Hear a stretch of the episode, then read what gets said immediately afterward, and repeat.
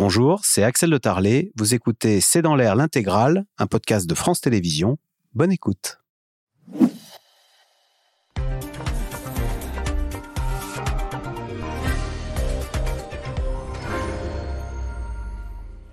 Bonsoir à toutes et à tous. Un échange long et significatif. Hier, pour la première fois depuis le début de la guerre, Volodymyr Zelensky et Xi Jinping se sont entretenus au téléphone. Une conversation de près d'une heure dont l'objectif était de promouvoir la paix, selon les mots du président chinois. Alors cette implication de la Chine peut-elle changer le cours de la guerre? Et pourquoi cette offensive diplomatique de Pékin maintenant, juste après la très belliqueuse sortie de son ambassadeur en France, Lou Chaillet, qui est allé jusqu'à remettre en cause la souveraineté des anciens pays de l'URSS, ce qui a consterné les pays occidentaux, à commencer par Emmanuel Macron? Justement, trois semaines après le voyage du président français en Chine, Xi Jinping veut-il montrer aux Européens que la Chine peut être une force médiatrice dans ce conflit, capable de parler à l'Ukraine et à Vladimir Poutine? C'est le sujet de cette émission de ce C'est dans l'air, intitulée ce soir Ukraine, la Chine en faiseur de paix vraiment avec un point d'interrogation. Pour répondre à vos questions, nous avons le plaisir d'accueillir Ursula Gauthier. Vous êtes chef du service politique international de l'OPS. Vous avez été correspondante euh, en Chine pour votre magazine et je rappelle cette une, Chine-États-Unis, la bataille de Taïwan. Euh, Antoine Bondaz, vous êtes euh, chercheur à la Fondation pour la recherche stratégique, spécialiste de la Chine et vous enseignez à Sciences Po. Frédéric Ancel, docteur en géopolitique, maître de conférence à Sciences Po Paris et à la Paris School of Business. Citons votre dernier livre, euh, Petite leçon de diplomatie sur les éditions Autrement. Et Agnès Godu, vous êtes chef du service Asie à Courrier International. Merci de participer à cette émission en direct. Ursula Gauthier, pourquoi Xi Jinping a-t-il accepté de prendre au téléphone hier Volodymyr Zelensky? Et est-ce ainsi qu'il faut euh, définir cette séquence? C'est-à-dire que hier, c'est Xi Jinping qui a accepté de prendre au téléphone celui qui, essayait de le joindre, à savoir Volodymyr Zelensky. Bah, apparemment, oui, puisque ce n'est pas lui qui l'a appelé, mais que depuis euh, plus d'un an, euh, Zelensky l'appelle, euh, essaie de le joindre et abonné absent. Euh, si on écoute l'entourage d'Emmanuel Macron, c'est à cause de la visite d'Emmanuel Macron à Pékin. Et, et, euh, euh, Xi Jinping s'est montré sensible aux arguments d'Emmanuel Macron et c'est pour ça qu'il a accéléré son bon geste hein, voilà, vers la paix vis-à-vis de, Zelensky. D'autres analystes disent que c'est parce que la sortie de, son Excellence l'ambassadeur Lou Chaillet a, a, fait un tel barouf donc l'ambassadeur de Chine en France hein, qui a dit mais les, pays, les, pays baltes, par exemple, ils ne sont pas sûrs que leurs frontières soient garanties de par euh, leur histoire. Alors le tollé a été absolument mondial. Euh, à peine, euh, à peine moins ou mieux que le tollé qu'avaient suscité les propos de M. Macron. Et, d'une certaine façon, euh, peut-être là, euh, la Chine euh, s'est sentie un peu obligée de, rectifier le Alors, soyez, soyons clairs, c'est-à-dire que vous pensez qu'à Pékin, on a peu apprécié la sortie de l'ambassadeur de, Chine en France. il y a eu même deux démentis d'une certaine façon. Il y a eu le porte-parole du gouvernement qui a réitéré la position chinoise qui dit. Euh, la Chine a toujours été du côté de la paix et sa position fondamentale est de. Non, non c'est sur le, respect des frontières. Voilà, la Chine est pour euh, la souveraineté et l'intégrité territoriale des pays, etc. Donc, euh, ne remettent pas en question la souveraineté des pays issus de l'éclatement de l'Union soviétique. Et l'autre démenti, c'est sur le site de l'ambassade de Chine, où il, est dit que c'était les, les, les, propos sont, sont la pensée personnelle de M. Louchaillet. D'accord, donc c'était une histoire de calmer le jeu, de ne pas se faire d'ennemis en Europe en disant tout va bien. Et d'ailleurs, dans un élan de bonne volonté, je vais téléphoner à Volodymyr Zelensky. Antoine Bondaz, est-ce que, est que cette médiation offerte par euh, Xi Jinping, le fait d'appeler Volodymyr Zelensky et de promouvoir, de, il dit qu'il veut promouvoir la paix, est-ce que euh, bah, ça peut être un tournant dans, dans cette guerre? Est-ce que ça peut changer le cours, le cours des choses? Pour l'instant, je serais très prudent. La Chine n'est pas médiatrice pour l'instant dans la guerre en Ukraine. Euh, la Chine vient tout simplement d'accepter d'échanger au niveau présidentiel, ce qu'elle refusait de faire depuis 14 mois, alors même qu'en parallèle, il y avait eu plus de 10 échanges entre Xi Jinping et Vladimir Poutine, que ce soit des rencontres, des appels téléphoniques ou des échanges de lettres. Deuxièmement, la position chinoise devenait de plus en plus intenable. C'est-à-dire comment voulez-vous euh, être, entre guillemets, une puissance responsable, appelée à la désescalade, appelée à la paix, sans vouloir, au plus haut niveau, échanger avec les Ukrainiens? Alors, il y a de nombreux dialogues entre la Chine et l'Ukraine. Par exemple, Wang Yi, hein, le diplomate en chef, était en visite en Europe à la fin du mois de février. Il a rencontré le, ministre des Affaires étrangères ukrainien en marge de la conférence de sécurité de Munich, mais pour l'instant, il n'y avait pas d'échange au plus haut niveau. Donc la Chine, ce qu'elle cherche, c'est avant tout à soigner son image, celle d'une puissance responsable qui, contrairement aux États-Unis et aux Européens, et c'est en cela qu'il faut bien lire le communiqué publié euh, par la diplomatie chinoise, ne met pas de l'huile sur, le, feu, et ne profite pas de la guerre. Ça, ce sont des critiques explicites des États-Unis et des pays occidentaux pour livrer des armes à l'Ukraine. Et c'est également une critique des États-Unis qui sont présentés depuis plus d'un an dans la presse chinoise comme bénéficiant de cette guerre en, par exemple, exportant du gaz euh, aux Européens à un prix extrêmement élevé. Et donc, il faut bien replacer cette communication chinoise dans la rivalité sino-américaine et relativiser, vraiment, c'est extrêmement important, ce que la Chine vient d'annoncer, puisqu'il n'y a aucun changement de la position officielle chinoise malgré cet appel. Euh, Agnès Gaudu, est-ce qu'on peut dire que la Chine euh, veut montrer au monde d'abord un visage très offensif sur le front diplomatique et un visage de neutralité, contrairement à une Amérique qui serait partie prenante et qui aurait choisi son camp? Oui, c'est tout à fait ça. Euh, la neutralité, elle la proclame depuis plus d'un an. je suis tout à fait d'accord avec Antoine Mondaz. elle n'a pas varié d'un iota dans son discours. Les mots sont les mêmes, parfois légèrement arrangés dans un autre. Mais enfin, il n'y a aucune variation dans la position dans la position exprimée, y compris dans les, dans les, dans les, dans les communiqués chinois aujourd'hui. Euh, ce qui est intéressant, c'est qu'effectivement, euh, en faisant finalement donc fort peu, elle a fait deux choses euh, sur, sur, ce, sur ce dossier. Elle a publié son point de vue sur la résolution politique de la crise ukrainienne qui était tout sauf un plan de paix, malgré qu'on l'ait euh, appelé comme ça, et qui comportait bien d'autres considérations euh, sur la position de la Chine, en fait, et ses relations internationales. Et puis, euh, aujourd'hui, indiquer qu'elle allait missionner un envoyé spécial. Sur le fond, le discours est toujours le même, le respect de la Charte des Nations Unies, euh, souveraineté, intégrité, etc. C'est un, c'est un, enfin, on peut le dérouler à l'envie et c'est ce qui est fait. En revanche, euh, elle a, euh, par ce jeu quasiment de, de, petits gestes minuscules et par une diplomatie extrêmement active dans le monde entier, gagné des points et les, les, les choses sont, sont, tombées quasiment comme un, comme un jeu de domino. Les, les représentants diplomatiques de, de, de, l'Europe, de l'Asie, euh, Lula, euh, sont venus les uns après les autres à un moment donné, au bon moment, euh, pour finalement, effectivement, lui apporter presque un, un, couronnement de la quand Emmanuel Macron, quand Lula vont à Pékin, ils vont là où ça se passe, là où la diplomatie mondiale se, se noue. C'est ce dont ils ont le sentiment. Et finalement, s'ils en ont le sentiment, bah c'est vrai.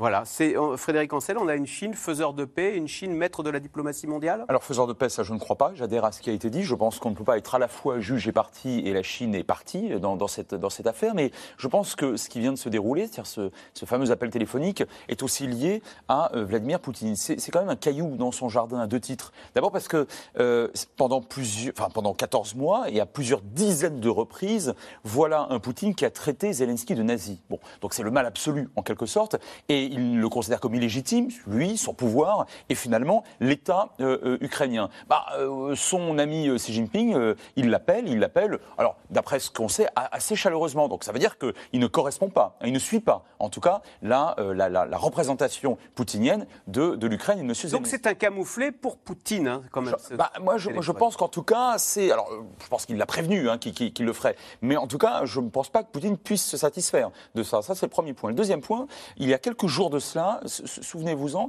Poutine a annoncé qu'il allait déplacer des euh, ogives en Biélorussie, dans l'État allié, inféodé en quelque sorte, ce qui fondamentalement ne changerait pas grand-chose. D'ailleurs, rien ne dit qu'il va réellement le faire. Sauf que, à chaque fois qu'on parle de nucléaire, la Chine, qui, sur cette question-là, est une puissance ultra conservatrice, monte au créneau. Les Chinois détestent l'idée qu'on puisse renverser la table du traité de non-prolifération de 68 et de manière générale de commencer à bousculer les choses sur le plan nucléaire. Et à chaque fois que Poutine a annoncé la possibilité ou l'éventualité d'une apocalypse, sans jamais d'ailleurs prononcer le, terme de, bombe atomique, mais à chaque fois qu'il s'est avancé sur ce terrain-là, les Chinois l'ont rappelé à l'ordre. Antoine Bondas, de ce point de vue-là, les Chinois, ils sont quand même bien utiles. ils sont comme un garde-fou en disant Vladimir Poutine, tu arrêtes d'agiter la menace nucléaire. Nous ne le tolérerons pas.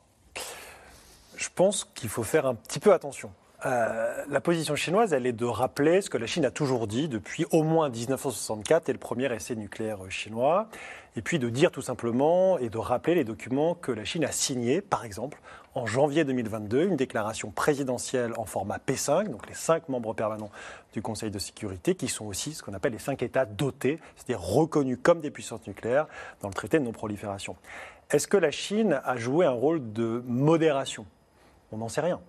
Euh, est-ce que ce sont vraiment des menaces nucléaires de la Russie ou est-ce que simplement la façon d'agiter le spectre nucléaire pour obtenir des concessions des Européens, pour intimider. Pour l'instant, les menaces, elles n'ont jamais été véritablement explicites. Alors, il y a une menace de déploiement en Biélorussie, effectivement. Ça, ça pose théoriquement problème à la Chine pour une raison. La Chine s'est toujours opposée, non seulement au déploiement d'armes à l'étranger, mais aussi à ce qu'on appelle le partage nucléaire. C'est-à-dire que deux puissances puissent bénéficier et utiliser les armes américaines, même si ces armes, évidemment, restent sous contrôle américain. C'est le cas de l'Allemagne, par exemple, dans le cadre de l'OTAN.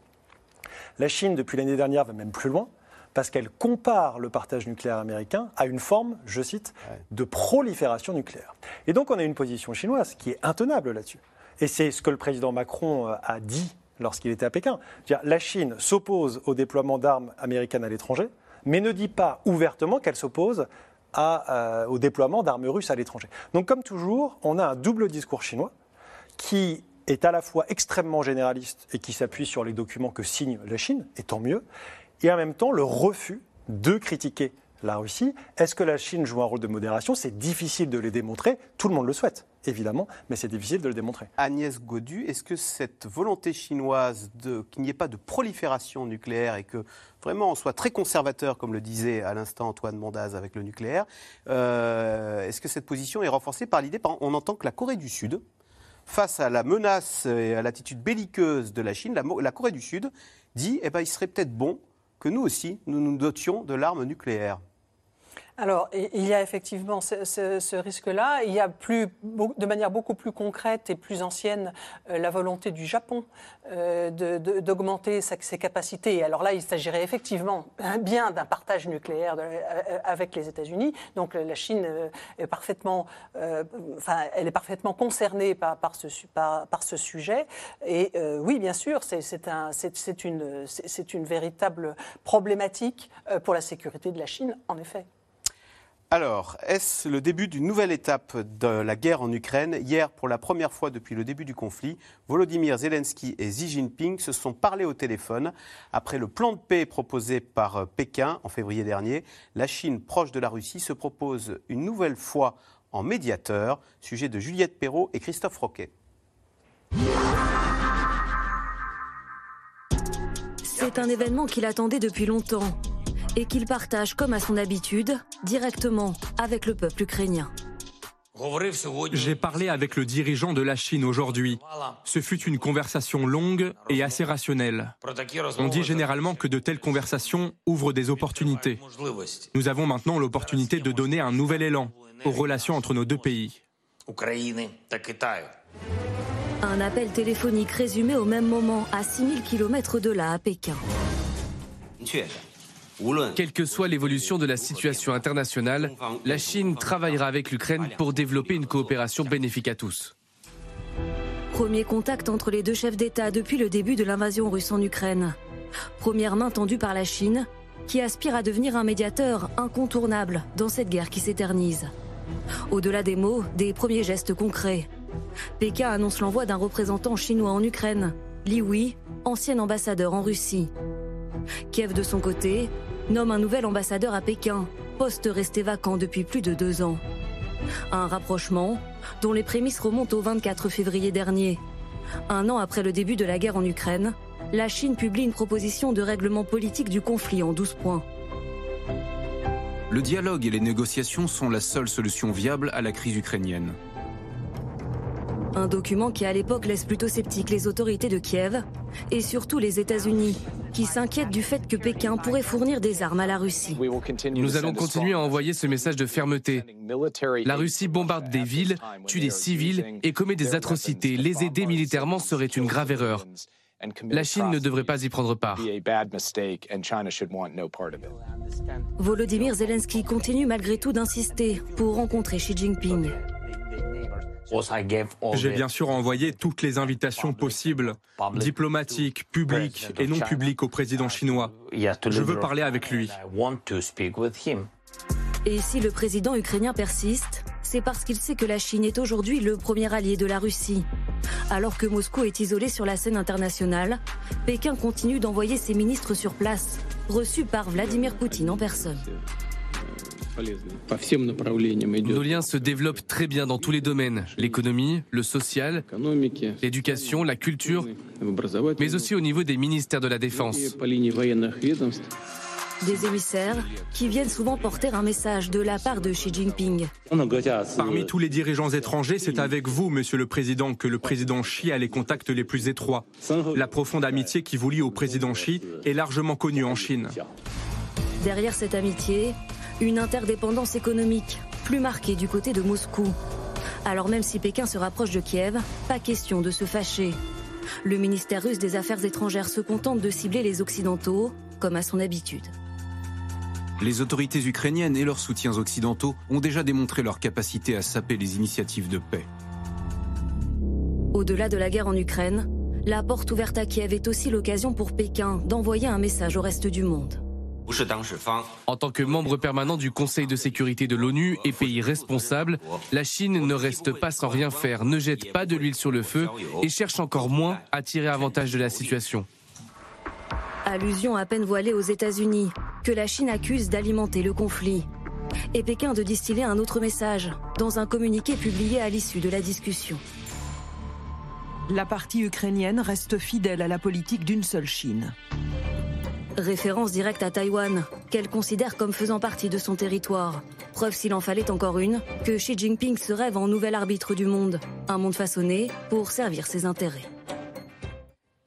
Alors, Ursula Gauthier, question de Alain dans le Morbihan. Peut-on faire confiance à Xi Jinping? Son but n'est-il pas de faire progresser l'influence chinoise en Europe? D'ailleurs, euh, Volodymyr Zelensky, à peine avait-il raccroché euh, qu'il se félicitait de la forte impulsion que cette conversation allait pouvoir donner à leurs relations bilatérales. Alors, il faut savoir que l'influence chinoise en Europe a pâti euh, gravement de la guerre en Ukraine. Euh, la Chine était très bien partie pour euh, installer une influence vraiment très importante dans toute l'Europe de l'Est. Depuis la guerre de l'Ukraine et depuis la position très molle, disons, de prise par la Chine, évidemment, tout ce succès qui a été accumulé depuis des décennies par la diplomatie chinoise en Europe de l'Est est à l'eau. Donc aujourd'hui, ce que Xi Jinping peut faire, c'est peut-être essayer de se faire de nouveau un peu bien voir par, euh, tous ces pays qui étaient en fait des marchepieds pour, euh, euh, pour essayer de limiter l'influence de l'Union européenne. Hein, puisqu'ils avaient créé des formats qui s'appelaient 16 plus 1, puis 17 plus 1, en mélangeant des pays de l'UE avec des pays qui n'étaient pas dans l'UE. C'était vraiment une façon de brouiller les cartes et, d'affaiblir l'Europe. Donc oui, on peut faire confiance à Xi Jinping pour vouloir affaiblir l'Europe.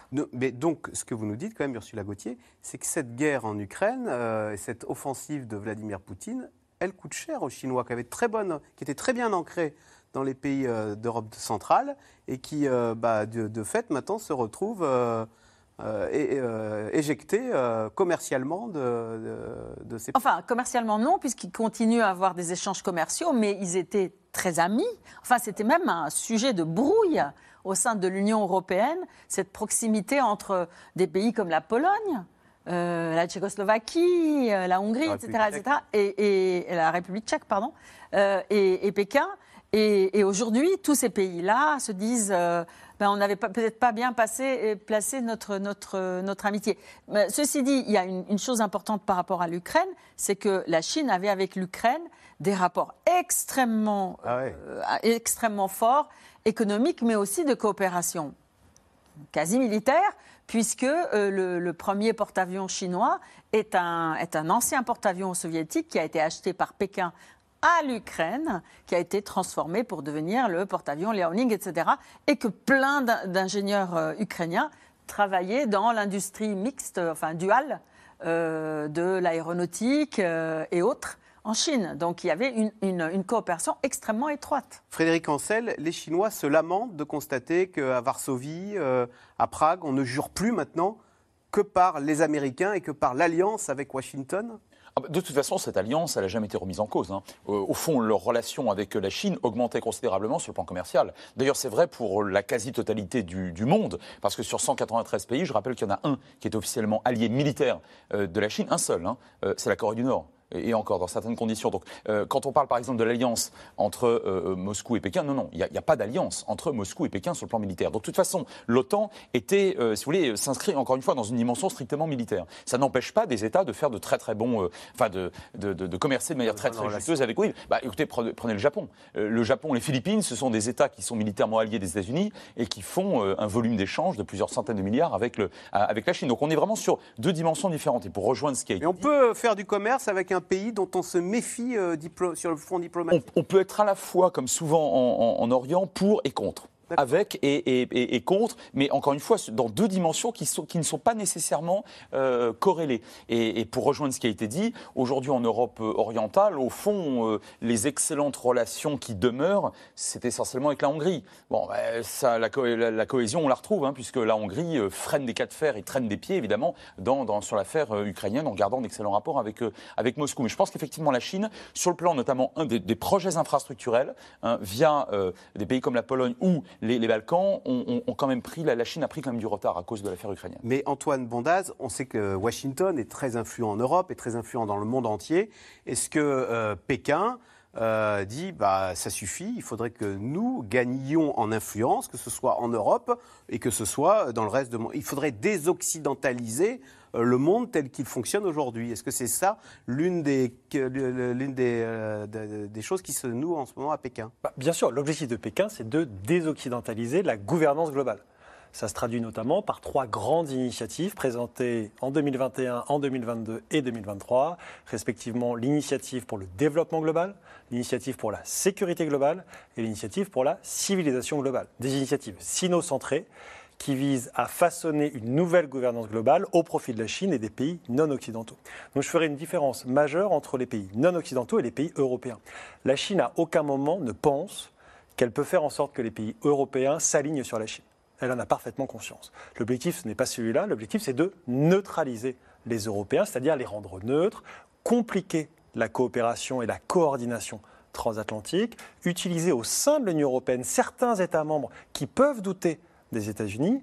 Et c'est là où on en revient sur le cas de la France, où évidemment l'objectif euh, de la Chine, c'est de mettre en avant l'importance de l'autonomie stratégique si elle est conçue comme une façon de distancier l'Europe des États-Unis, non Donc, pas évidemment Pékin- si elle est conçue comme développer tout simplement les capacités. Pékin, on a bu du petit lait quand on a vu cette interview d'Emmanuel Macron dans la presse, dit- semblant mettre à, euh, à égale distance, euh, vu de Paris, euh, le- la Chine et les États-Unis. Ah bah, bien sûr. Enfin, je suis désolé, mais dans l'interview du président à son retour de Pékin, tout fait le jeu de la Chine. Quand vous comparez, vous semblez comparer l'unité européenne, c'est-à-dire la coopération et la coordination entre des États souverains, et ce qui est présenté comme l'unité chinoise, c'est-à-dire la volonté d'un État souverain, la Chine, de prendre le contrôle d'un autre État souverain, Taïwan.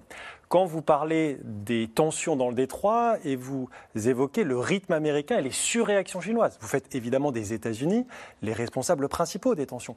Tout ça, ça joue dans le jeu euh, de la Chine. Je ne dis pas que c'était l'objectif du président, mais en tout cas, évidemment, côté de Pékin, ça peut être instrumentalisé avec un risque.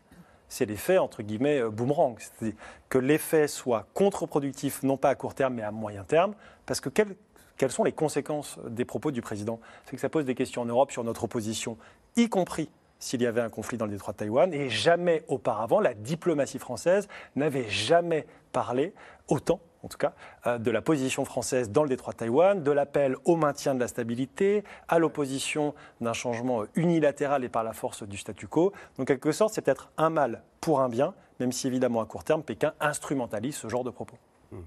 euh, Agnès ce, sur euh, cette volonté chinoise de détacher les Européens de, euh, de leur alliance américaine. C'est euh, l'une des. Quand, euh, Xi Jinping reçoit les chefs d'État européens, il a ça en tête quand il reçoit Olaf Scholz et quand, ou quand il reçoit euh, Emmanuel Macron. Et d'ailleurs, il, les reçoit séparément ici. euh, Il c'est les reçoit tout un jeu. Il les reçoit séparément et c'est absolument pas nouveau. La Chine a toujours joué la, la division, euh, particulièrement entre la France et l'Allemagne.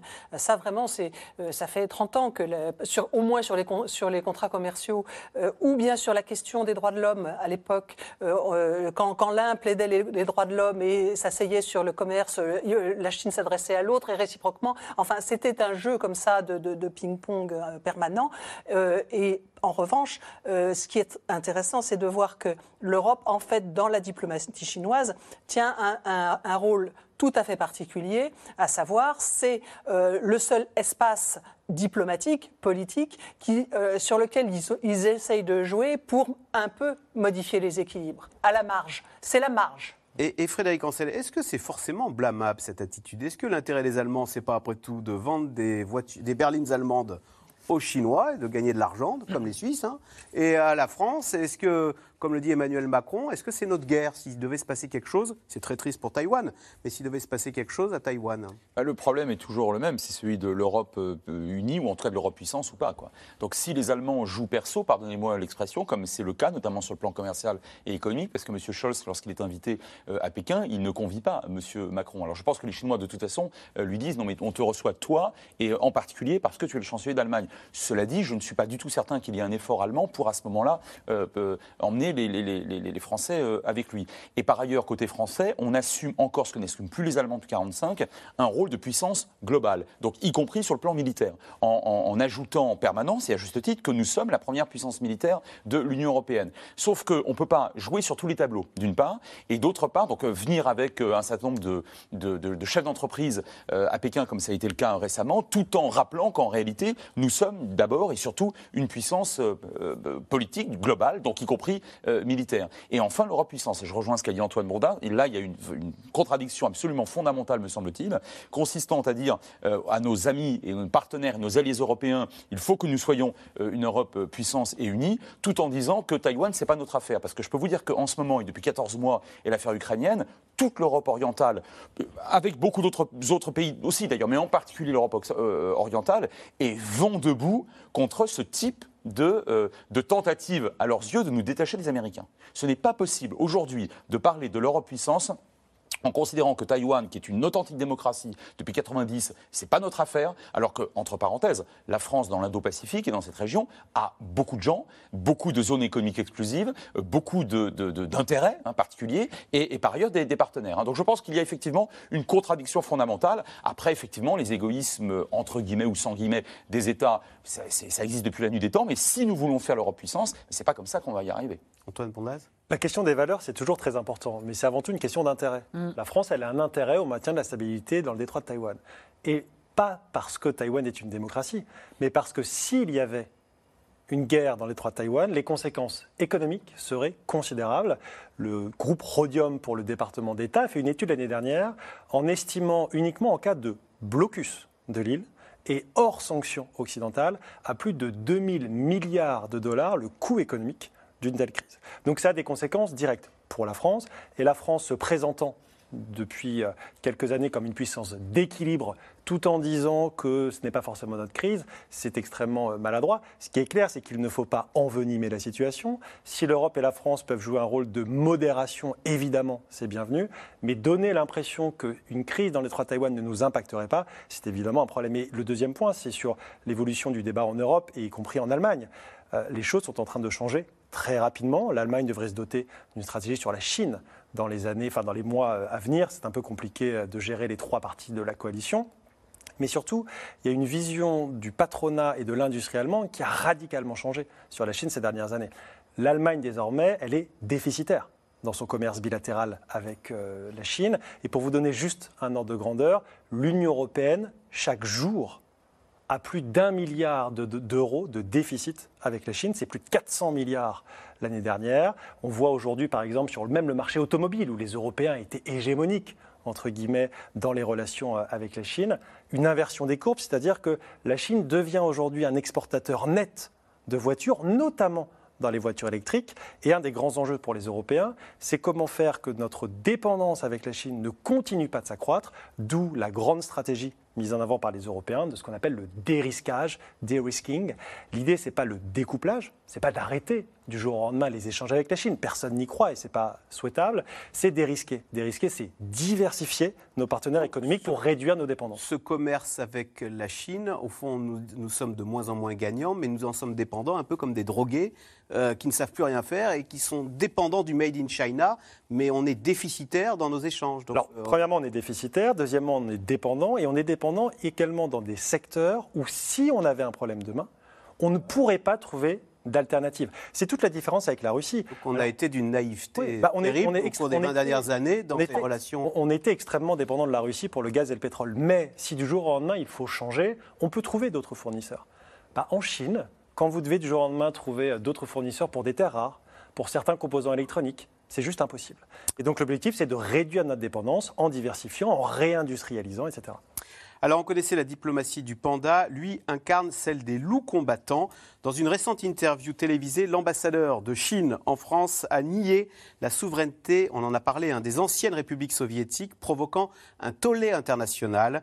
Spécialiste des déclarations choc, il incarne le nouveau visage d'une diplomatie chinoise décomplexée face à l'Occident. Sujet de Nicolas Bidard, Walid Berissoul et Benoît Thébault. C'est une polémique qui a fait bondir la presse européenne. Des articles de journaux sur les déclarations de l'ambassadeur de Chine en France, Lu Shai. La semaine dernière, le diplomate conteste l'intégrité des pays de l'ex-URSS. Ces pays ex-Union soviétique n'ont pas le statut effectif dans le droit international parce qu'il n'y a pas d'accords internationaux pour concrétiser leur statut d'un pays souverain. Puis de conclure Il ne faut pas encore chicaner sur ce genre de problème. Réaction immédiate de Berlin à Bruxelles, en passant évidemment par les pays baltes. Le ministre des Affaires étrangères estonien s'indigne. Les commentaires du représentant chinois sur les États indépendants et souverains sont faux et une mauvaise interprétation de l'histoire. En déplacement en Belgique, Emmanuel Macron condamne lui aussi les propos de l'ambassadeur chinois. Je pense que ce n'est pas la place d'un diplomate de tenir ce type de langage. Donc pleine solidarité aux pays qui ont été attaqués dans leur, la lecture de leur histoire et, leurs frontières. Nous sommes aux côtés euh, de nos amis européens et alliés qui ont eu un passé si douloureux au XXe siècle comme au XIXe siècle et qui aujourd'hui sont des, des États souverains dont les frontières sont intangibles. Dérapage incontrôlé ou stratégie volontaire Depuis quelques années, certains diplomates chinois sont surnommés les loups combattants, en référence au titre d'un blockbuster patriotique sorti sur les écrans en 2015. Il met en scène un Rambo chinois multipliant les victoires contre les Occidentaux.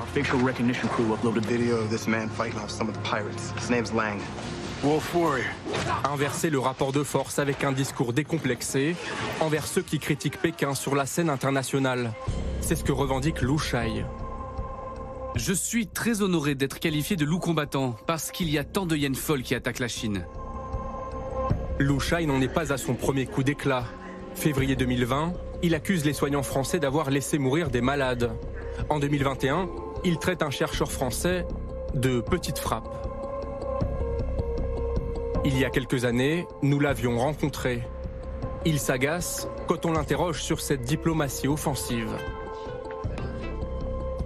Le Parti communiste, je pense en, Occident, est diabolisé.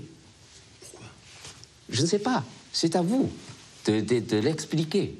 Pourquoi euh, vous diabolisez toujours le Parti communiste chinois? Ce n'est pas le seul diplomate à adopter une attitude véhémente. Au Brésil, l'ambassadeur de Chine avait accusé le fils du président Jair Bolsonaro d'avoir attrapé un virus mental. Aux États-Unis, l'ancien ambassadeur de Chine est surnommé Gang le guerrier.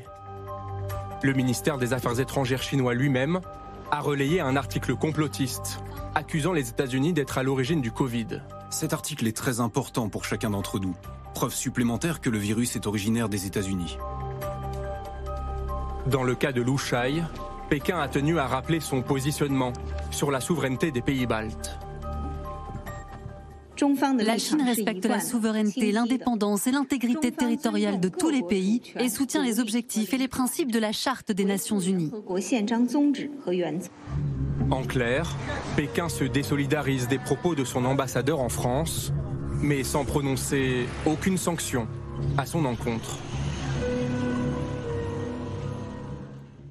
Alors, question téléspectateur euh, Ursula Gauthier. Euh, non, d'abord, juste pour revenir sur ce, loup guerrier, euh, ce loup chaillé, on voit qu'il il a quelques punchlines en magasin. Il est connu comme ça pour de, de capitale en capitale, de poste en poste d'ambassadeur, semer la discorde? Il a fait ses preuves pour la première fois à Ottawa en disant aux journalistes qui, qui- qui con- contestaient l'arrestation de deux Canadiens en Chine, en disant mais vous, vous obéissez à l'égotisme occidental et vous êtes, vous êtes dans l'esprit du suprématisme blanc. Voilà. Euh, et après, dès qu'il est arrivé en France, il a dit que la presse était euh, euh, anti-chinoise, qu'elle ne, ne disait jamais la vérité. On laissait mourir les vieux dans les Et EHPAD. ça, c'est le moment où il s'est vraiment illustré. C'est pour contrer. À l'époque, il y avait des, des- des critiques qui montaient contre la Chine. C'était au tout début du Covid. Et il y avait des critiques contre la façon dont la Chine avait géré euh, l'apparition euh, du Covid à Wuhan. Et il avait dit euh, oui, mais de quoi on parle? Parce que euh, chez vous, les, personnels des EHPAD désertent en masse et laissent mourir les pensionnaires euh, de, maladies et de faim. Et donc, euh, il s'est vraiment illustré de façon assez extraordinaire. Il a dit euh, les dirigeants euh, européens et américains euh, vous rassurent en disant que c'est une grippette, euh, en disant que c'était un Covid que seuls les jaunes pouvaient euh, choper. Et il a dit des choses absolument inouïes. Question Et donc, télé- voilà. ouais, Frédéric Ancel, du coup, question téléspectateur. Pourquoi la France n'a-t-elle pas encore renvoyé l'ambassadeur chinois malgré tous ces dérapages? C'est vrai que pour un diplomate, il est peu diplomate. Il est quand même très très rare de renvoyer, un, un- de- de- d'expulser un ambassadeur. hein. C'est très très rare. Il faut vraiment qu'il y ait un, un coup de force euh, très très important ou qu'il y ait manifestement une, une volonté de pratiquer un espionnage à très haute dose, voire pire, voire, des, euh, voire une, une pratique d'assassinat, comme ça s'est produit d'ailleurs euh, dans les années 70, mais, mais autrefois aussi, hein, dans, dans les siècles passés. Donc là, on ne le fera pas, on le fera d'autant moins que la Chine est une puissance montante euh, avec, avec laquelle ce serait, on aurait des, de véritables problèmes de rétorsion euh, commerciale et, politique. Et puis, et puis alors c'est une hypothèse, euh, est-ce que, est-ce qu'au fond, pour le- l'État euh, français, aujourd'hui, est-ce que pour le pouvoir aujourd'hui, euh, c'est pas peut-être, et une partie de l'opinion d'ailleurs, pratique d'avoir quelqu'un qui est dans l'outrance, qui se trouve dans l'outrance, mais qui finalement ne fait que refléter l'outrance sémantique, rhétorique et finalement politique de son, du régime qu'il représente, un régime de plus en plus autoritaire et de plus en plus totalitaire à sa tête. Je ne sais pas, c'est une hypothèse. Mais est-ce qu'il sert les intérêts chinois, Antoine Bondaz, avec ses propos? Et de ce fait, est-ce qu'il faut comprendre qu'il a été désavoué par sa hiérarchie quand euh, il y a eu cette déclaration euh, de Pékin La Chine respecte la souveraineté, l'indépendance et l'intégrité territoriale de tous les pays, l'air de dire, y compris des ex-républiques euh, soviétiques. Je pense qu'il faut vraiment différencier ces propos tenus il y a une dizaine de jours des propos précédents. Ces propos tenus il y a une dizaine de jours ne sont pas du tout dans la ligne officielle de la Chine et vont complètement à l'encontre des intérêts chinois, c'est-à-dire remettre en cause la charte de l'ONU, puisque c'est ce qu'il a fait, remettre en cause la souveraineté de 14 républiques, dont certaines ont des relations extrêmement étroites avec la Chine, par exemple en Asie centrale, c'est totalement contre-productif. Mais sur les propos précédents, Donc c'est un excès de zèle, il est incontrôlable, il c'est- dérape C'est très difficile. Est-ce que c'est un problème de langage Est-ce qu'il a dit tout haut ce qu'il pensait Bon, Il y a plein d'hypothèses. Mais les propos qu'il avait tenus avant sur la France, sur la presse, sur les chercheurs, sur euh, Taïwan, c'est des propos qui sont tenus régulièrement en Chine. Quand il explique qu'il faut rééduquer les Taïwanais, ça ne choque personne à Pékin. Et là, c'est dans la ligne, entre guillemets, euh, du parti. Et je dirais que Lou Chaillet est avant tout un politique, plus qu'un diplomate, euh, de par son parcours. Il a eu un poste important au sein du comité central du Parti euh, communiste. Et puis, dans l'expression publique, il le dit lui-même, il s'adresse avant tout aux Chinois et non pas aux Français. C'est quelqu'un qui est présent dans les médias euh, chinois, ce qui est relativement rare pour un ambassadeur euh, à l'étranger. Et encore une fois, il ne fait que refléter ce qui se dit à Pékin. Là où par contre il y a un problème en France, et c'est une responsabilité en partie française. C'est l'absence parfois ou la réaction relativement euh, légère, euh, modérée euh, de la société civile. Alors Emmanuel Macron a réagi, hein. ce n'est pas la place d'un diplomate de tenir ce type de Alors pour cette fois, évidemment, il faut le saluer, mais les fois précédentes, alors il avait été déjà convoqué en avril 2020 et en mars 2021, mais par exemple l'été dernier, en août 2022, lorsqu'il appelle à rééduquer les Taïwanais en ajoutant, et c'est très important, que les Français font la même chose, puisque quand vous enseignez les valeurs de la République à l'école, ça revient au même. Ça, c'est des propos qui sont inadmissibles. Je pense qu'en dans aucun autre pays européen, euh, on aurait laissé passer ce type de message. Non pas forcément de le renvoyer, mais au moins que la société civile, que les parlementaires, que la classe politique s'émeuvent de propos qui sont tout simplement inadmissible lorsque vous êtes représentant, que ce soit de la Chine, de la Russie, de la Turquie, de l'Allemagne ou de n'importe quel pays euh, en France. Et c'est là où parfois, disons qu'il y a une réaction de l'ensemble de la société civile française qui est relativement modérée et ça peut l'inciter à toujours aller plus loin. Souvent, ce qu'on dit, c'est l'expression de la baïonnette. Vous rentrez la baïonnette, tant que vous pouvez l'enfoncer, bah, vous continuez. À un moment, il faut tout simplement lui dire stop. Agnès Gaudu, on a l'impression que pendant longtemps, la Chine avancé masquée, en tous les cas, qu'elle s'efforçait de donner un visage aimable, de présenter un visage aimable au monde, et que là, elle n'a plus peur euh, bah, de faire peur, j'allais dire. Euh, de jouer de manière la, baïonnette. La Chine, a, la Chine a toujours deux types de langage, euh, jusqu'à, je dirais, au moins jusqu'à Tiananmen et ses suites. Euh, quand la Chine parlait de relations internationales ou de quoi que ce soit, de, ce qui se passait, de droits de l'homme, de, ce qui se passait en Chine, etc., euh, quasiment tous les Chinois disaient on va voir comment l'Amérique réagira. Et en gros, euh, la Chine était systématiquement pensée comme fonctionner en fonction de ce que les États-Unis pouvaient bien raconter sur ce que la Chine allait faire. Et puis vassaliser à la Chine.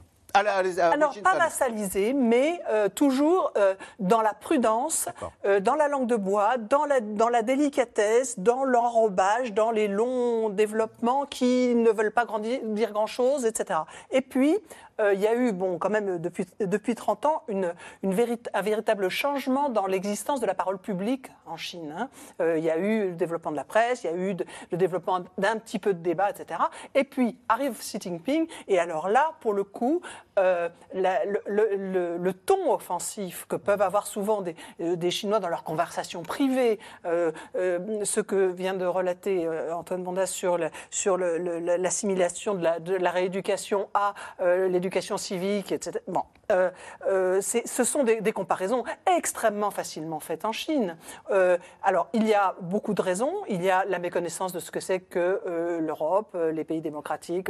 il y a une vraie méconnaissance. Ou bien une, une, volonté un petit peu de, de, frapper pour obtenir une, réponse. Et, en l'occurrence, depuis l'arrivée de Xi Jinping, on est plutôt dans, dans, ce, dans, dans, cette, cette stratégie qui est de, de bousculer un petit peu tout ça pour pouvoir affirmer sa parole. En tous les cas, il y a une élection que les Chinois vont suivre de près. C'est celle qui se passe aux États-Unis. Après Donald Trump en novembre, Joe Biden vient en effet d'annoncer qu'il se présenterait, qu'il se représenterait l'année prochaine. Le président sortant sera alors âgé de 82 ans. Va-t-on assister à un remake de l'élection de 2020 Sujet de Juliette Vallon et Nicolas Baudry-Dasson. En 2024, l'élection américaine aura un air de déjà-vu. Il semble que les Américains ne soient pas satisfaits à l'idée de vivre en 2024 un match retour entre Joe Biden et Donald Trump. Joe Biden versus Donald Trump pour 2024. Une affiche dont deux Américains sur trois ne veulent pas selon un sondage, et pourtant, il va sûrement falloir faire avec. Mardi, le président des États-Unis âgé de 80 ans a officialisé sa candidature dans un clip très solennel. Quand je me suis présenté il y a 4 ans, j'ai dit que nous étions dans une bataille pour l'âme de l'Amérique. Et c'est toujours le cas. Une vidéo de pré-campagne où il se pose comme seul rempart contre Donald Trump, la stabilité face au risque de chaos. La question à laquelle nous sommes confrontés dans les années à venir est de savoir si nous aurons plus ou moins de liberté. Voilà pourquoi je me présente à l'élection. Un camp démocrate soudé derrière Joe Biden. Mais la crainte pour beaucoup de ses électeurs de devoir voter pour un président alors âgé de 86 ans à la fin d'un deuxième mandat et qui donne déjà aujourd'hui des signes de fatigue. L'état de santé de Joe Biden sera-t-il un nouvel angle d'attaque pour Donald Trump Lui-même âgé de 76 ans, est déjà candidat pour 2024 depuis novembre dernier.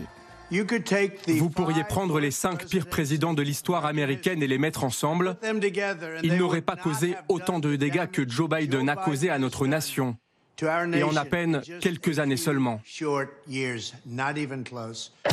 Pour le moment, le milliardaire est en tête des sondages dans son camp à 55% des intentions de vote devant les autres candidats à la primaire républicaine, le gouverneur de Floride Ron DeSantis, l'ancien vice-président Mike Pence et l'ex-ambassadrice américaine à l'ONU Nikki Haley.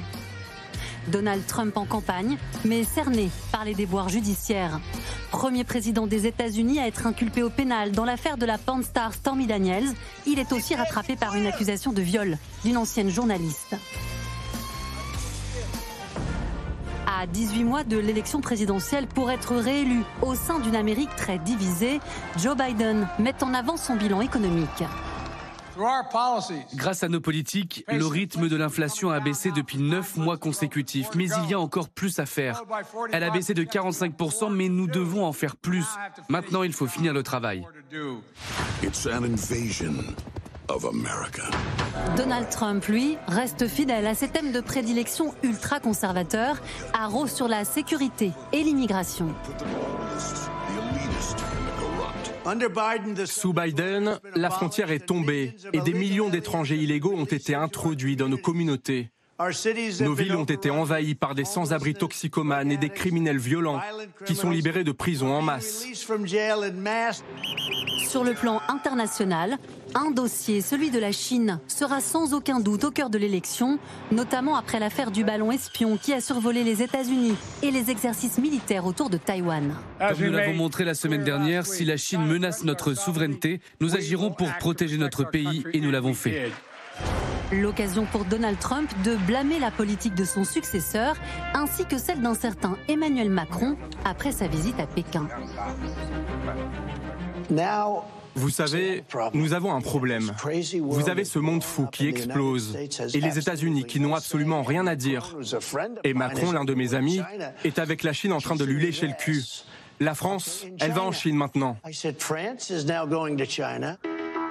La Chine, ennemi numéro un des États-Unis, plusieurs poids lourds de l'économie américaine, comme le milliardaire Michael Bloomberg ou l'ancien secrétaire au Trésor Henry Paulson, appellent Washington à ne pas rompre le dialogue avec Pékin.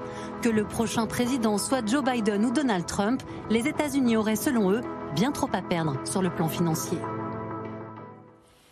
Alors Antoine Bandaz, comment euh, à Pékin on suit cette élection américaine et est-ce qu'on a une préférence euh, entre Joe Biden ou Donald Trump? On suit toujours les élections américaines et plus largement la politique américaine avec énormément d'attention à Pékin pour une raison simple. Vous avez une obsession américaine. Parce qu'aujourd'hui, la rivalité sino-américaine, elle est vraiment au cœur non seulement des médias, mais aussi de la prise des décisions en Chine. Juste un exemple. Par exemple, au premier semestre 2021, si on prend le quotidien Global Times, sur 196 éditos, vous n'aviez plus de 96% qui critiquaient les États-Unis. C'est ça la réalité de la presse chinoise euh, aujourd'hui. Alors, est-ce qu'il y a un candidat préféré? C'est très difficile à dire. Premièrement, parce que euh, les chercheurs s'expriment beaucoup moins librement qu'il y a quelques années euh, dans la presse chinoise. Et deuxièmement, parce que Biden, c'est un peu la mauvaise surprise.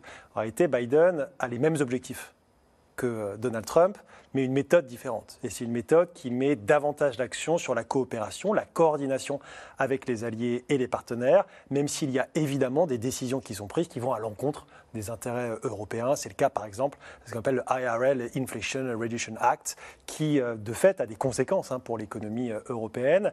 Pour la Chine, en réalité, quel que soit le président aux États-Unis, la situation est compliquée puisque vous avez des problèmes qui sont aujourd'hui structurels, qui sont même systémiques. Et l'objectif de la Chine, c'est d'essayer de discréditer les États-Unis avant tout pour et auprès de la population chinoise. Et c'est en cela qu'il y a une rivalité. Ce qui est très important, c'est qu'on n'a pas vraiment une volonté chinoise que les États-Unis changent et deviennent autoritaires. On a la volonté en Chine de discréditer un modèle alternatif au Parti communiste, une démocratie libérale, et vous avez tous les jours la volonté de dépeindre des États-Unis dans le chaos, avec un argument qui peut être compris en partie, hein, de dire, bah, écoutez, vous allez mourir soit d'une overdose, à cause de la crise des opiacés, soit d'une tuerie à cause des armes à feu. Si vous êtes une femme, vous ne pourrez plus forcément avorter. Euh, vous avez des tensions politiques avec justement le Capitole et le 6 janvier 2021. Et donc un argumentaire qui prend au niveau de la population chinoise et qui est convaincu de plus en plus, non pas que le régime chinois est parfait, mais qu'il est meilleur que les autres régimes, notamment parce qu'il serait plus efficace. Frédéric Ancel, est-ce euh, est-ce que finalement, que ce soit Donald Trump ou Joe Biden, en matière de politique internationale, ce sera à peu près la même chose. En tous les cas, euh, la même volonté de contenir l'influence chinoise ah, Alors la contenir, ça oui, j'en suis convaincu, mais effectivement la, méthode est radicalement différente. D'abord, euh, Joe Biden est relativement prévisible.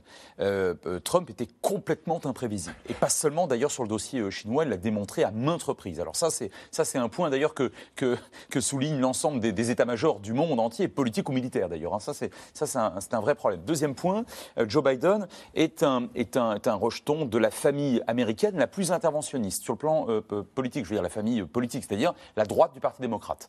Et euh, alors que euh, euh, comment Trump donnait le sentiment, il a démontré que dans une certaine mesure, d'être plus plus isolationniste, nationaliste, mais plus isolationniste. Donc de ce point de vue-là aussi, je pense que Biden ne serait pas une très bonne nouvelle pour les Chinois. Et enfin, l'OTAN.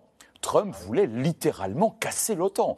Ah, alors que Joe Biden est plutôt, de ce point de vue-là, est plutôt, alors évidemment, on a été rattrapé par l'affaire ukrainienne, mais, mais il a revalorisé considérablement et renforcé d'ailleurs euh, l'OTAN. Ursula Gauthier, ça veut dire qu'il n'y a pas que les Chinois, il y a aussi les Ukrainiens, Volodymyr Zelensky, qui va suivre de près l'élection américaine l'année prochaine? Oh, Évidemment, de très très près, puisque la, suite de, de la guerre dépend énormément de ce que les Américains feront. Est-ce qu'ils continueront à soutenir comme ils le font actuellement? Si Joe Biden est élu, il y a des chances que ça continue et que donc qu'ils puissent euh, poursuivre leur effort de guerre et, emporter une, certaine victoire, peut-être, ils peuvent l'espérer. Mais si c'est Trump qui est élu, euh, là, ce n'est pas du tout sûr.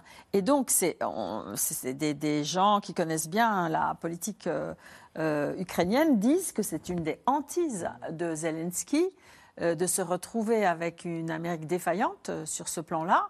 Et c'est aussi une des raisons pour lesquelles il était tellement ah. pressé de parler avec Xi Jinping, puisque si Trump est élu, il aura besoin que quelqu'un serve d'arbitre par rapport à, la Russie, puisqu'il ne pourra plus vraiment compter autant sur le chef de file des Occidentaux. Mais vis-à-vis de la Chine, effectivement, je concours, il n'y a pas du tout de différence. Euh, mais je pense que les, euh, que les Chinois votent quand même pour Trump. Euh, ne serait-ce que parce que c'est un disrupteur et qu'il va créer énormément de troubles au sein de la société américaine et ça, et ça affaiblit les Tout ce qui affaiblit ou, rend l'Amérique un peu ridicule euh, réjouit les Chinois. Exactement. Euh, Agnès Godu, est-ce que dans les pays euh, en Asie, la Corée du Sud, est-ce que là aussi on se dit, bon, on voit ça de loin et on se dit les Américains seront toujours là on se dit attention, euh, Donald Trump, euh, peut-être qu'il sera moins là si demain la Chine nous menace d'un peu trop près. Je reviens sur cette Corée du Sud hein, qui éprouve subitement le besoin de, détenir l'arme atomique. D'où lui est euh, née cette envie d'autonomie Déjà, la Corée du Sud, la Corée du Sud est passée d'un gouvernement démocrate ou équivalent à un, gouvernement conservateur. Donc on a quand même eu un gros changement euh, de, à la tête du pays. Ça, c'est une première chose. Ensuite, euh, pour, pour, pour la Corée du Sud, la, présidence de Trump a quand même été une présidence de tous les dangers. Hein, avec, Il a fait ami-ami avec... Euh, oui, et d'une manière tellement imprévisible que Kim Jong-un plus Trump, je suppose que quelques-uns ont eu des crises cardiaques quand même. C'était, ça, ça, a dû être extrêmement compliqué. Donc, non, les Coréens du Sud, forcément, euh, préfère euh, un allié américain qui sait ce qu'il dit, euh, fait ce qu'il dit, à peu près en temps et en heure, enfin, avec qu'on peut comprendre et sans, et complications. D'ailleurs, pour les Chinois aussi, bien qu'ils aient effectivement adoré de pouvoir critiquer Trump, tout changement dans la diplomatie chinoise, ma foi, c'est une complication, d'autant plus qu'eux-mêmes, et d'ailleurs c'est peut-être aussi l'une des clés de, toute cette agitation diplomatique à Pékin, viennent de mettre en place une nouvelle administration. C'était la fenêtre de tir. C'est aussi pour ça que tout le monde s'est précipité à Pékin. Euh, Xi Jinping réadoubé pour son troisième mandat, fini, terminé, président, secrétaire général, pof, avant le 1er mai, parce que ça y est, maintenant on parle que plus que de ça la fenêtre de tir était là. Ils y sont tous allés, mais euh, c'est une nouvelle administration aussi en Chine. Il elle a été, euh, et surtout la diplomatie a été euh, complètement changée. Ce qui pourrait aussi un peu expliquer le, le, le, sentiment de liberté excessive de Lou Frédéric Ancel, tout à l'heure, Antoine Bondas parlait de l'obsession des Chinois pour les États-Unis. Est-ce qu'il n'y a pas aussi aux États-Unis une obsession chinoise et pour des raisons qui nous, nous dépassent un peu. Par exemple, les Américains redoutent de se faire dépasser économiquement euh, par la Chine et ils le vivraient très mal. Et au fond, tout est bon pour affaiblir ce rival. Sauf que nous, euh, ça, pour le coup, ça, ça n'est pas notre affaire. Nous, ça fait longtemps que les deux nous ont dépassés. Oui, c'est moins qu'on puisse dire. C'est qu'on n'ait jamais été premier d'ailleurs. Oui. Mais, non, mais c'est une vraie représentation très très différente. Et pour les Américains, et notamment euh, les Américains au pouvoir, mais pas seulement, hein, c'est une représentation sociale, sociétale très importante euh, des États-Unis qui doivent apporter le bien dans le monde. Hein. Alors ça, c'est pas nouveau. Hein, ça, il, faut, il faut revenir aux fondateurs, d'une part. D'autre part, les Américains sont évidemment, depuis au moins les années 20, 30, 45, ça c'est certain, la première puissance mondiale est de loin. Et là, euh, il se voit euh, menacé dans ce statut. Et c'est d'autant plus vrai que Xi Jinping rappelle de manière constante avec une symbolique que les Chinois adorent sur le plan chronologique en 2047, c'est-à-dire au moment en 2049 pardon, donc 100 ans après la proclamation de, la, République populaire de Chine euh, par Mao, ils seront devenus quoi qu'il arrive la première puissance mondiale. C'est intéressant quand même. Donc évidemment, euh, les Américains sont extrêmement craintifs de ça, surtout que tout à l'heure on parlait d'un déficit extrêmement important entre euh, l'Union européenne et la Chine, c'est Antoine Mondas qui en parlait, mais ce déficit, il est structurellement calamiteux pour les Américains aussi. Donc il y a des, raisons même plus prosaïques hein, qui font effectivement cette obsession américaine vis-à-vis de, la Chine. Antoine Bourndaz, on dit, beaucoup d'économistes en ce moment disent que le durcissement politique a de terribles effets euh, négatifs sur l'économie et disent euh, qu'au fond, euh, contrairement à ce qu'on disait, jamais la Chine ne sera la première puissance économique mondiale parce qu'elle a terminé son rattrapage économique et que les investisseurs ont très peur maintenant d'investir en Chine en disant regardez ce qui s'est passé en Russie on a dû partir du jour au lendemain. Et que donc euh, bah, finalement cette idée euh, de la Chine première puissance économique mondiale euh, ça pourrait se terminer en autre boudin, comme ça a été le cas pour l'URSS Alors, il y a évidemment et effectivement beaucoup d'inquiétudes, notamment parce que malgré la levée des restrictions sanitaires, la consommation, par exemple, n'est pas repartie au même rythme qu'elle l'était en 2018 euh, ou 2019. Euh, Donc le taux de croissance chinois, même s'il est de 5 à 6% est plus faible que ce qu'il était il y a une dizaine d'années, ça c'est une évidence, et ça le restera. Et certains économistes considèrent que même 5 à 6% de croissance est peu probable vu euh, les chiffres réels de l'économie chinoise et non pas les chiffres annoncés. Est-ce que ça veut dire que la Chine ne deviendra pas la première puissance économique mondiale?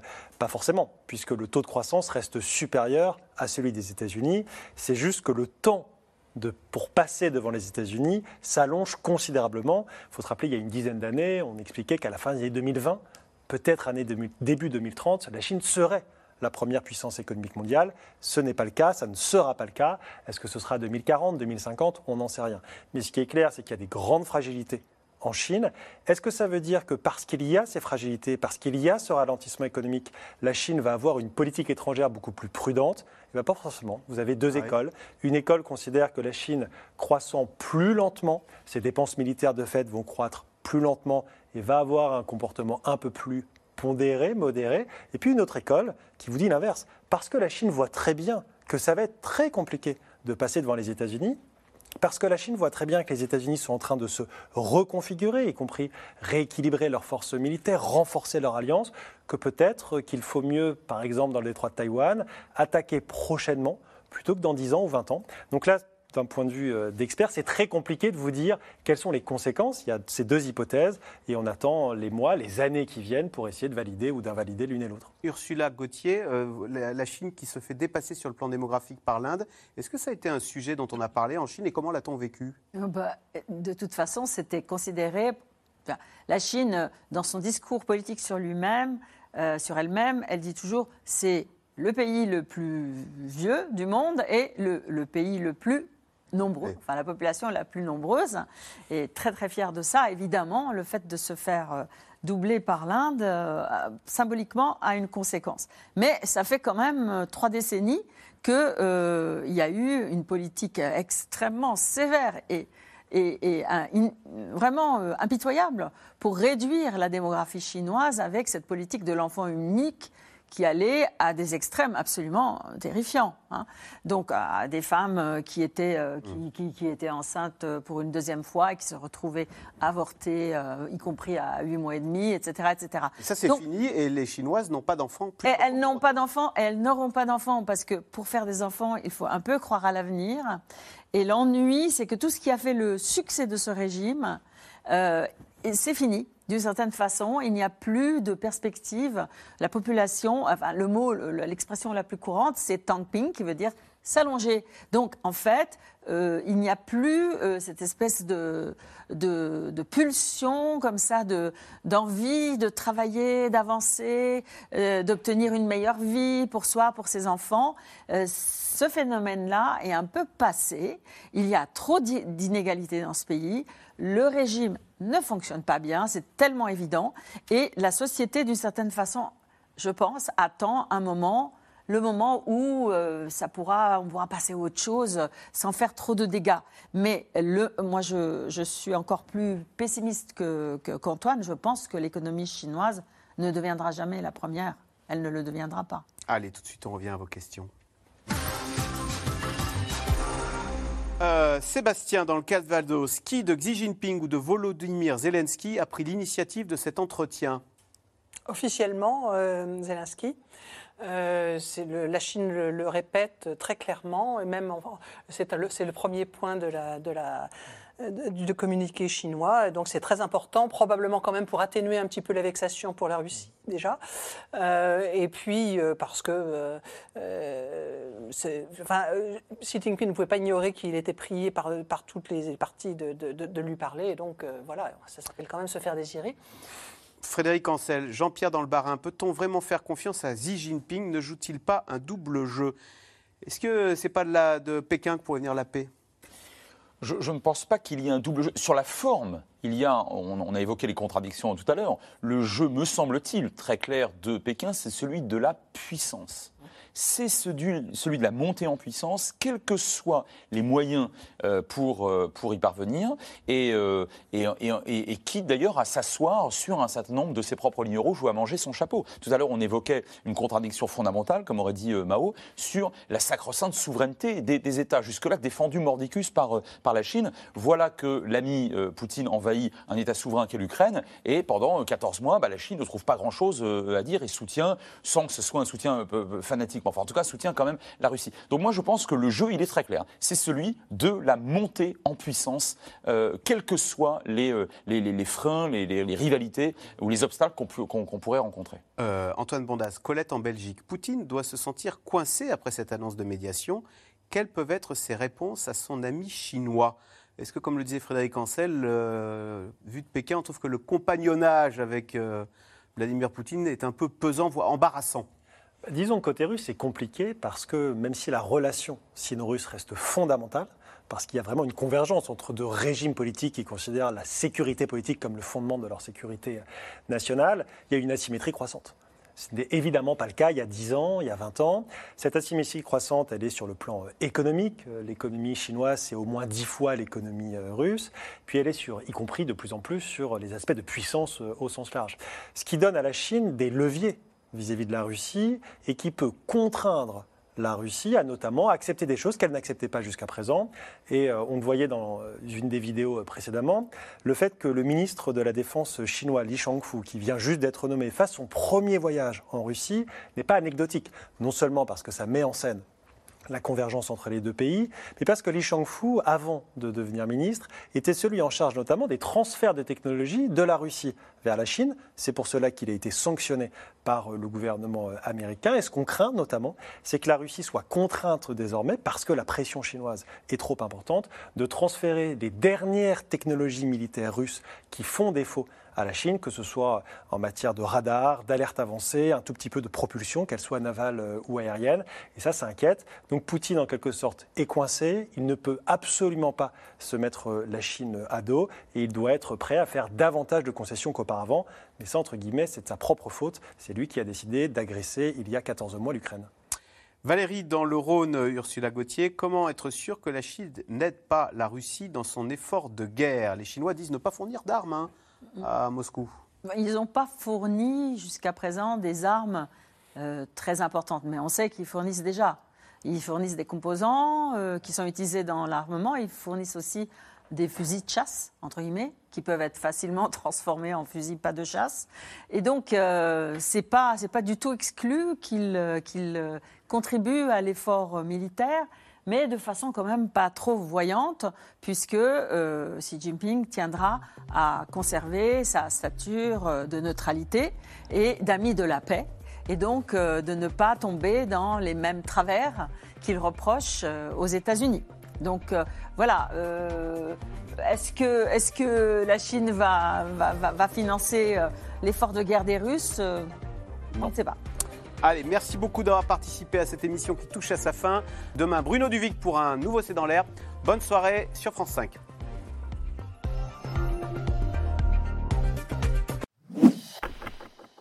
Merci d'avoir écouté C'est dans l'air. Comme vous le savez, vous pouvez désormais écouter l'intégrale, mais aussi l'invité ou vos questions à nos experts. Tous ces podcasts sont disponibles gratuitement sur toutes les plateformes de streaming audio. Et pour le replay vidéo, c'est sur France.tv, bien évidemment. À bientôt.